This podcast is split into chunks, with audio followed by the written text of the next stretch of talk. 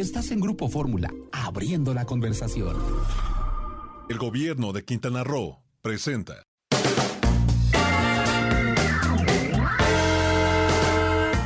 Las noticias de la semana en el mundo turístico.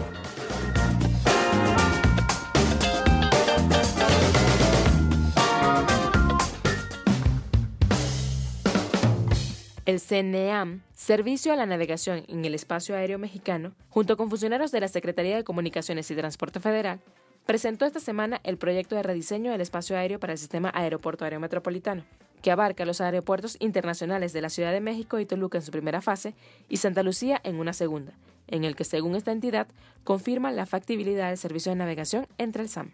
En el evento, el CNAEM dio respuesta a las dudas de los especialistas sobre la factibilidad del aeropuerto de Santa Lucía, al tiempo que se acordó la suma de esfuerzos para ofrecer resultados positivos para los usuarios. Estuvieron presentes distintas autoridades de la industria aeronáutica internacional, entre los cuales destacó la presencia de Peter Cerdá, vicepresidente regional para las Américas de la Asociación de Transporte Aéreo Internacional, IATA, así como directivos y operadores de la Organización de Aviación Civil Internacional, la Cámara Nacional de Aerotransportes, el Colegio de Pilotos Aviadores, el Colegio de Ingenieros en Aeronáutica y la Agencia Federal de Aviación Civil.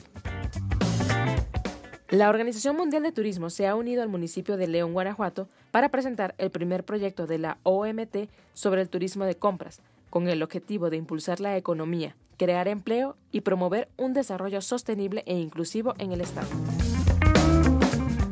Riu Hotel and Resort inauguró esta semana la nueva clínica de atención médica para la población pediátrica ubicada en Guanacaste, Costa Rica. Este proyecto forma parte de las inversiones de la cadena en materia de responsabilidad social en el destino y continúa en su línea de acción principal, la protección de la infancia.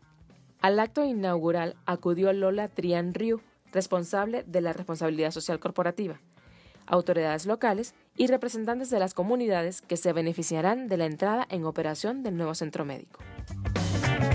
Airbnb, la plataforma de alojamientos a corto plazo, dio a conocer el monto correspondiente a la retención y pago del impuesto de hospedaje en la Ciudad de México, el cual corresponde a 90.3 millones de pesos del 1 de junio del 2017 al 31 de octubre del 2019.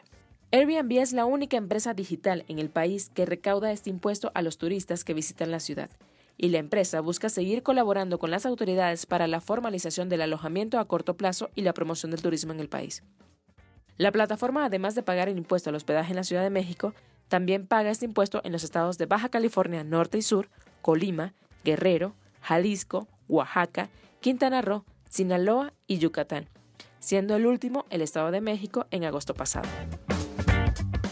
Y Cancún es rankeado como el destino más accesible para estas vacaciones de Sembrina. Según la lista revelada por Kayak, Cancún es el destino que a la fecha cuenta con 5% menos que el precio promedio de los vuelos a México,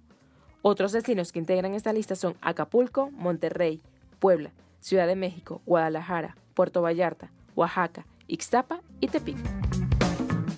El gobierno de Nuevo León presenta este primero de diciembre la primera edición del encendido de pino navideño del Parque Zoológico La Pastora, donde además del encendido del árbol para darle la bienvenida a la Navidad, habrá un bazar navideño y muchas sorpresas que alimentarán el espíritu de estas fechas.